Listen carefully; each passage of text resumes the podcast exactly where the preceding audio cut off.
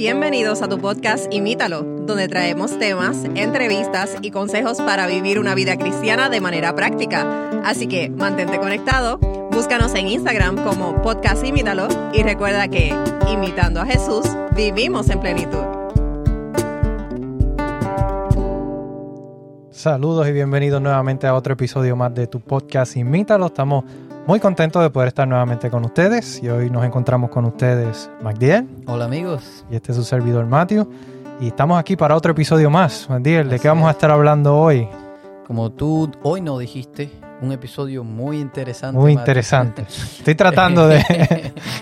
Eh, la verdad es un tema interesante. ¿Sabes por qué? Vamos a estar hablando de eh, lo que es, vamos a llamarlo las buenas nuevas, eh, pero hay un malentendido que ha habido, Matthew, y, esto, este tema surgió de una búsqueda reciente que hice en Google y, es bien interesante lo que descubrí porque a, la verdad me quedé, wow, wow, qué mal que piensen eso. Y es que si ustedes ponen en Google uh, qué es el cristianismo, y, comienzan a leer lo que la gente dice. Es bien interesante, eh, porque de hecho yo no sabía que pensaban así. Incluso si ustedes quieren, pregúntenles a sus amigos que no creen en Dios, que no son cristianos y se van a dar cuenta. Eh, y, lo que básicamente decía, seguidores de Jesús, así si lo resumimos, pero básicamente eh, personas que siguen las enseñanzas de Jesús. Y si sigues leyendo, bueno, pues cuáles son esas enseñanzas. Las enseñanzas, pues, eh, crea una historia bien, eh, eh, bien interesante, vamos a decir. Y es que nosotros, los seres humanos, vivimos aquí en esta tierra, a veces no, no muy buena. donde hay muerte, donde hay dolor, pero también felicidad. El caso es que nosotros vivimos nuestras vidas, y, de la manera que vivimos, pues tenemos uno de dos destinos, o el cielo o el infierno, que como cristianos más bien tratamos de hacer las cosas correctas, pero todo el mundo está un poco mezclado, un poco de correcto, incorrecto, y así vivimos nuestra vida y al final del tiempo Dios decide, pues sí, eh, eh, mandarnos pues al cielo o al infierno. así que a ver si entiendo, la, dices que en términos... Eso es lo que ellos creen que nosotros creemos. Ajá, mucha gente que no es cristiana piensa que los cristianos creemos que esto se trata solamente de, eh, creer que o vamos para el cielo o vamos para el infierno. Ajá, según, dependiendo de la manera en la que vivimos, o, Dios nos manda a uno o al otro. Pero tú decías que los que no son cristianos es interesante que ahora algunos cristianos pueden estar escuchando y dicen, bueno, esa es la forma en que yo pienso. yo lo pienso. ¿eh? Ah, ah, pero con esta forma de verlo, Matthew, solamente hay un problema. Y el problema es la Biblia. Eh, la Biblia, eh, esto no es la forma como nos las enseña. Y también Jesús y sus enseñanzas no es de esta manera. Eh, y, nosotros lo decimos como en este episodio, con mucho amor y con mucho deseo de que de, quizás traer más felicidad a, las personas que nos escuchen, no ningún problema, pero este, este es un malentendido, you know?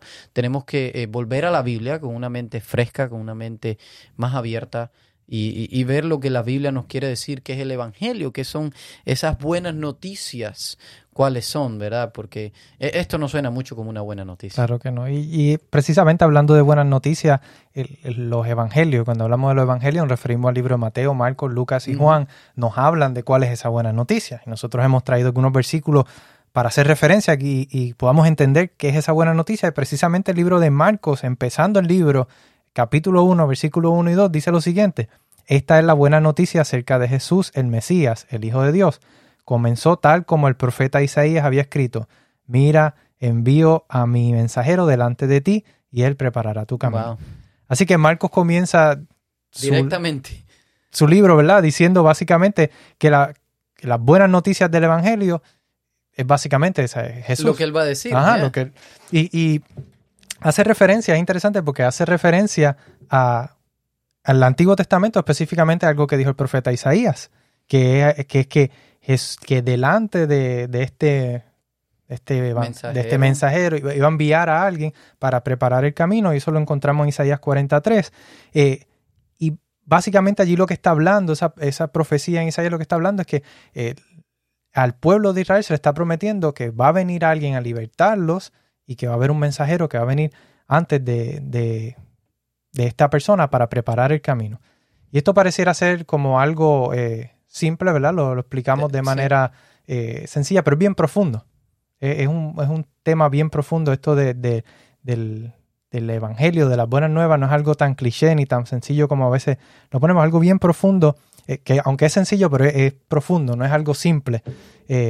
Y lo que está tratando de decir es que Jesús vino como un cumplimiento básicamente a esa promesa eh, que era que venía a rescatar a su pueblo. Así que Jesús es ese evangelio, es esas buenas nuevas, esas, esas buenas noticias de que Jesús viene a rescatar a su pueblo, no solamente de una opresión eh, o no meramente de una opresión eh, eh, física, mundana, mundana, exacto, sino de la opresión del pecado. Nos viene a libertar de, ese, de esa eh, esclavitud en la que nos encontramos del pecado. Así que esas son las buenas noticias de las que comienza hablando Wow. eh, el Y- libro de y- Marcos. Y, ahí en, en ese versículo que tú leíste, Matthew, en ningún lugar habla, es como si, como si dijera, bueno, esta es la buena noticia. Y ahí entonces pues debería de comenzar a decir, bueno, pues si vivimos bien, eh, nos Nos vamos, vamos al cielo. cielo, exacto. Pero lo interesante es que no es eso lo que dice, ¿verdad? Y, y, y si quisiéramos todavía ir más y ver, bueno, pues, a ver, ¿y cuál dijo Jesús que era la buena noticia? ¿Cuál dijo Jesús que era el Evangelio? Pues precisamente en el versículo 14 podemos escucharlo de la misma boca de Jesús. Y el versículo 14 dice, más tarde, después del arresto de Juan, Juan el Bautista, eh, Jesús entró a Galilea, donde predicó la buena noticia de Dios. Entonces ahí viene cuál es la buena noticia. Dice, por fin ha llegado el tiempo prometido por Dios. El reino de Dios está cerca. Arrepiéntanse de sus pecados y crean la buena noticia. Eso me está diciendo que esa buena noticia es lo que Jesús acaba de decir. ¿Y qué es lo que Jesús está diciendo? Pues eh, precisamente lo que Jesús está diciendo es que el reino de Dios está cerca o el reino de Dios ha venido en otros Ujú. versículos.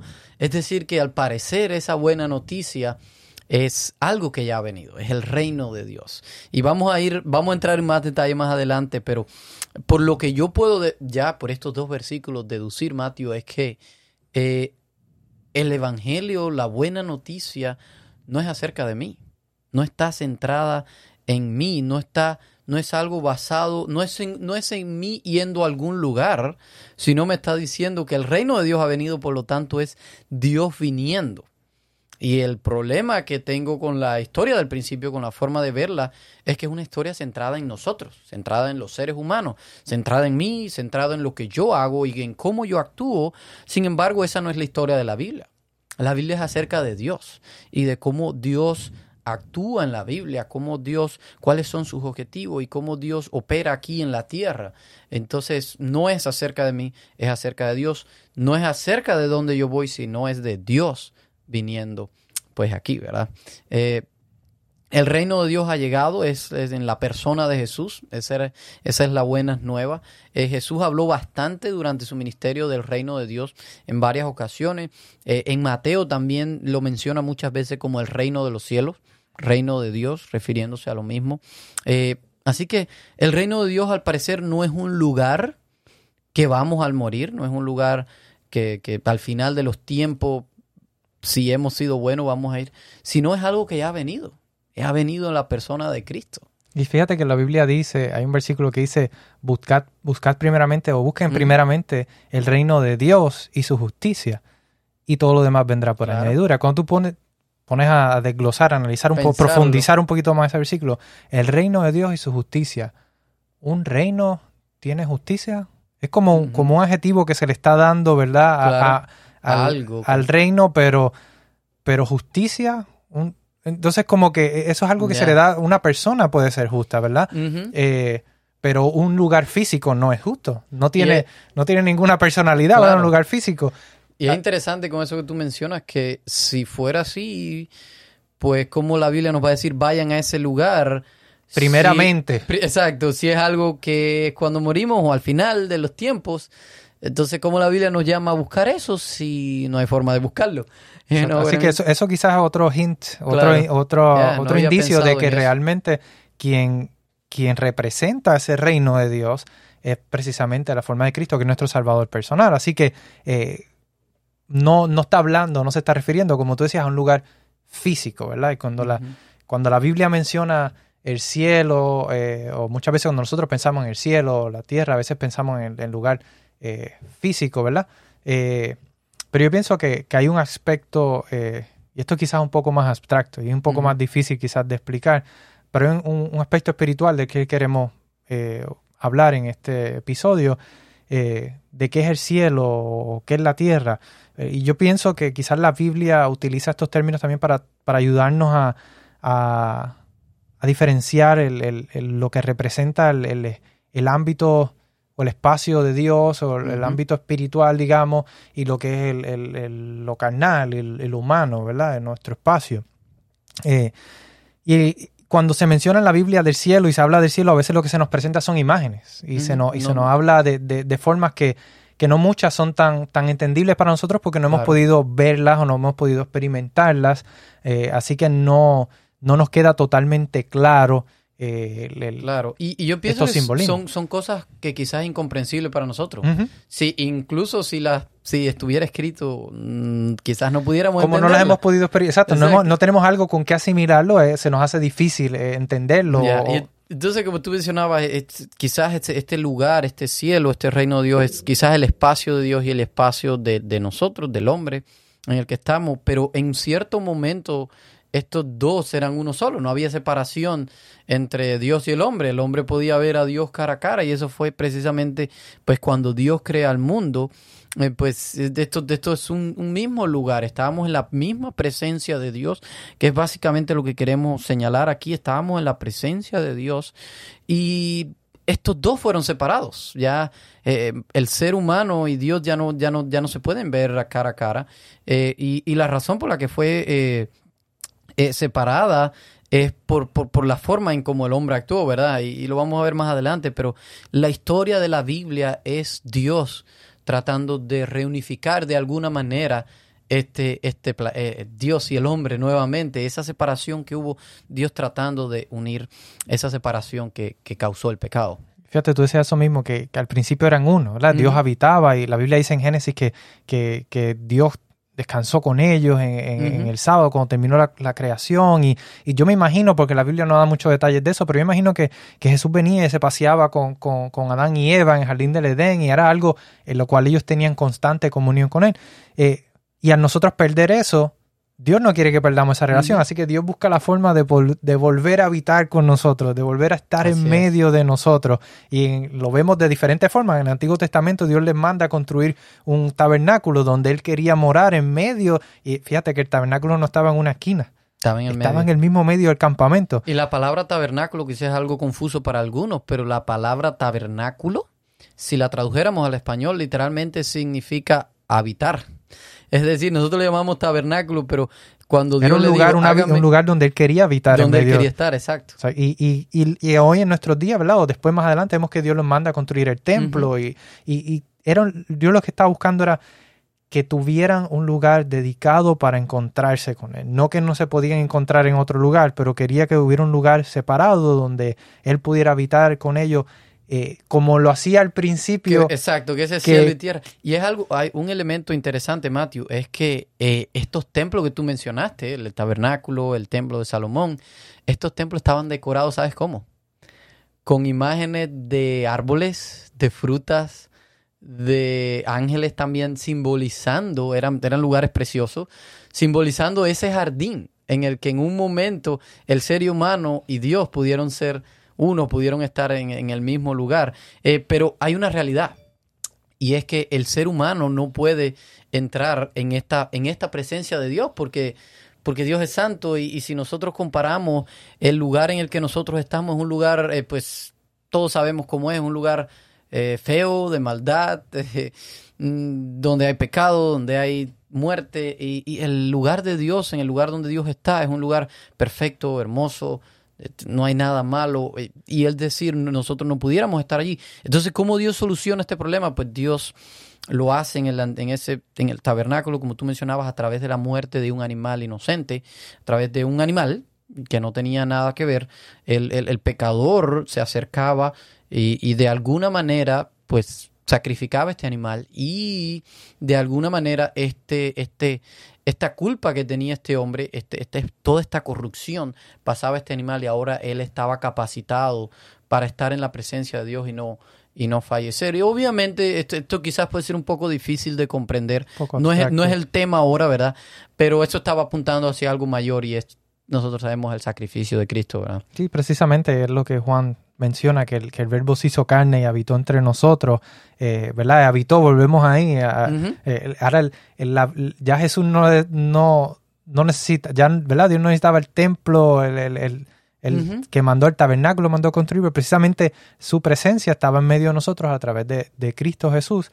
Y, y dice que él, él- él vino entonces a morar con nosotros. Ese verbo eh, habitó entre nosotros. Así que vino a morar entre nosotros. Así que nuevamente en la forma de Cristo lo que vino es a buscar esa unidad nuevamente entre el, el reino de Dios, el- ese eh, el reino de buscar esa unidad de nuevo entre el cielo y tierra, ¿verdad? Refiriéndonos en el aspecto espiritual, no, no en el físico, eh, Claro. de lo que, lo que como era en el principio. Quería nuevamente traer esa armonía y ya no necesitando el sacrificio de un Claro. corderito, sino porque ya él era ese, ese cordero quien venía a hacer ese Bueno, sacrificio perfecto. Sí, eh, precisamente ya, ya tocaste dos elementos interesantes ahí, Eh, eh, pero lo primero es precisamente que Jesús se convirtió en ese, en ese templo eh, literalmente donde se podía encontrar la presencia de Dios porque Él estaba aquí, por lo tanto Él es... Ese, ese templo se convirtió en Jesús. Y, y lo interesante es que durante su ministerio Jesús anduvo por la tierra, Jesús anduvo por todo lugar donde andaba,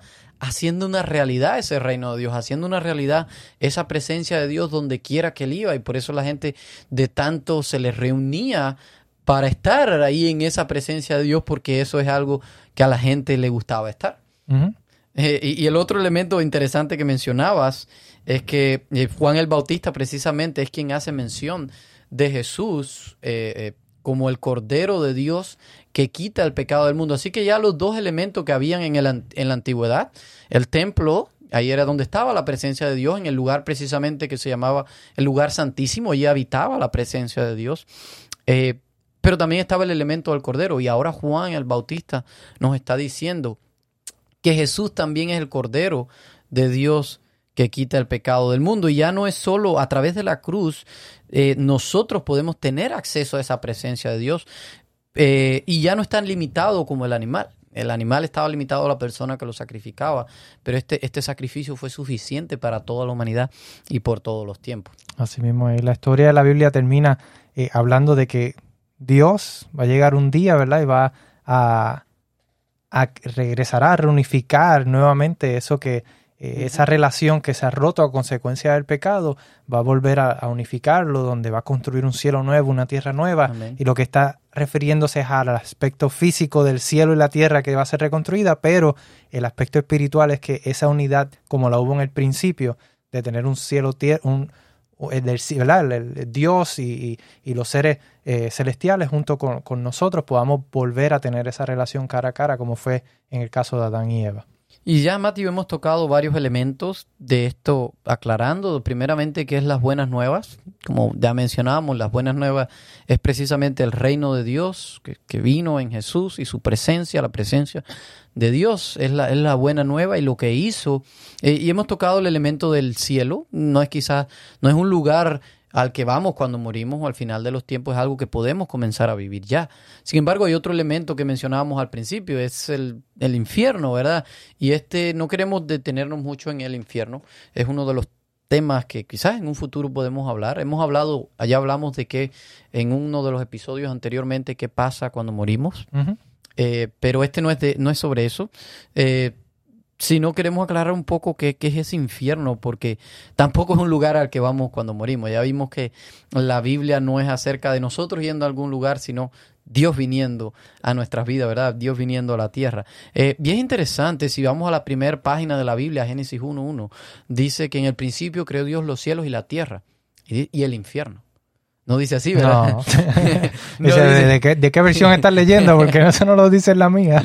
Exacto, no dice, no dice que Dios creó el infierno, es decir, que el infierno tiene que ser algo que aparece después, ¿verdad? No estaba ahí, Dios no creó ningún infierno. Por lo tanto, eh, Dios no lo crea, el infierno en la Biblia también se le llama maldad, pecado, corrupción, todas esas son palabras para que la Biblia usa para referirse eh, más o menos a lo mismo. Eh, por lo tanto, el infierno este del que a veces lo vemos de otra manera, no es más que algo que nosotros mismos hemos hecho.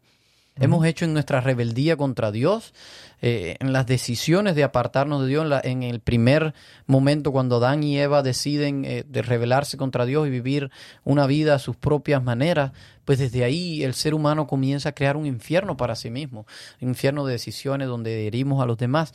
Y es bien interesante eh, porque el hermano de Jesús, nosotros lo conocemos como Santiago, él escribió una carta en la que él dice en el capítulo 3, habla de, la lengua, de cuán poderosa es la lengua, y, él dice que la misma lengua puede bendecir o la misma lengua puede maldecir y destruir a los hermanos, que son la imagen del mismo Dios. Y es bien interesante en el versículo 6 de ese capítulo 3, eh, dice que cuando nosotros estamos actuando de esta manera, usando nuestra lengua para destruir, precisamente la lo que dice es, el infierno mismo la enciende. Es decir, esto me está diciendo que más que ser un lugar al que yo voy a morir, es una realidad que yo estoy, que está presente ahora. Y puede ser que esté basado en nuestras decisiones, en, el estar apartado de esa presencia de Dios, el estar lejos de ese reino de Dios, pues es lo que va a, provocar esta destrucción, esta, esta manera de herir a los demás. Pues es, la forma del ser humano estar lejos de la presencia de Dios.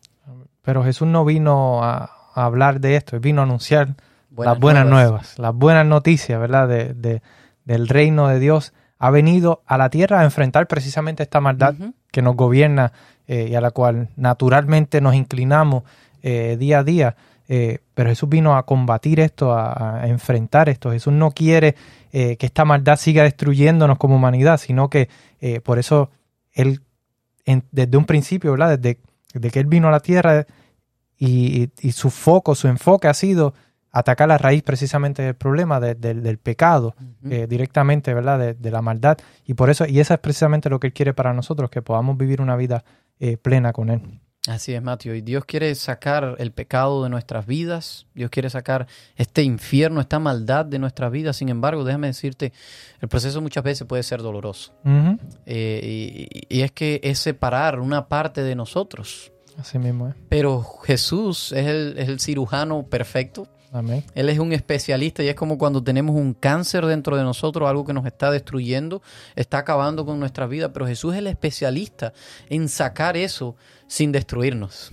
Es lo interesante. es, fácil, es fácil y es sencillo, ¿verdad? Es fácil en el sentido de Dios puede hacerlo, pero es, fácil, perdón, y es difícil. Estaba diciendo lo mismo, fácil. Es, fácil y difícil a la vez porque, aunque es simplemente ir a Jesús, nuestro orgullo, nuestra, nuestra forma de ser, no, muchas veces nos impide eh, entregarnos de corazón y soltar esos vicios y esa, ese pecado que acariciamos a diario. Así es. Así que, eh, amigos que nos escuchan, no dejes que la maldad, no dejes que el pecado tenga la última palabra. Jesús tuvo la última palabra y, y, esa es la buena noticia del Evangelio. Lo que Él hizo por nosotros, no lo que nosotros hacemos. Así que si tú ya has aceptado esta buena noticia, si tú eh, ya tienes a Jesús en tu vida y, aunque sé que el proceso es difícil y todavía Jesús sigue trabajando con nosotros y sacando ese pecado, esa maldad de nuestras vidas, pero ya tú lo has aceptado, pero todavía hay algunas personas que todavía no lo han escuchado. Las buenas nuevas también necesitan ser compartidas, así que compartamos el, el mensaje de estas buenas nuevas que lejos de ser una carga para las personas, pueda en realidad ser una buena noticia que traiga paz y tranquilidad a sus corazones. Así que vamos a terminar ahora con una oración por los que ya hemos aceptado, que todavía necesitamos que, que Dios siga estirpando esta mala parte de nosotros y también por los que necesitamos llevarle esa, esa buena nueva para que conozcan de Dios. Amén. Oremos. Padre Señor, te agradecemos porque Tú eres un Dios de tanto amor que estuviste dispuesto a venir a este mundo lleno de pecados para reconciliarnos contigo nuevamente, Señor. Gracias porque nos das el medio, la oportunidad para poder vencer al pecado a través de ti, Señor, y que podamos disfrutar de ese, de ese reino de Dios en nuestras vidas y de poder vivir una vida plena en armonía contigo, Señor. Ayúdanos a reconocerte, ayúdanos a buscarte a diario, que esas cosas que nos distraen, nos apartan de ti, podamos eh, entregarlas en tus manos para que podamos eh, comenzar a vivir esa vida plena que tú deseas con nosotros y ayúdanos también a compartir este, estas buenas noticias con otras personas que quizás no te conocen o que no han tenido la oportunidad de compartir o de aprender eh, más acerca de ti, Señor. Te pedimos esta bendición de manera especial, suplicándote en el nombre y por los méritos de Cristo Jesús. Amén. Amén. Bien amigos, les damos las gracias por haber quedado, haberse quedado con nosotros y esperamos que haya sido de bendición para ustedes como lo fue para nosotros este tema y será entonces hasta un próximo episodio. Les esperamos. Gracias por escucharnos. Envíanos tus preguntas y o sugerencias a través de Instagram a Podcast Imítalo o por correo electrónico a imítalo.wpssda.org.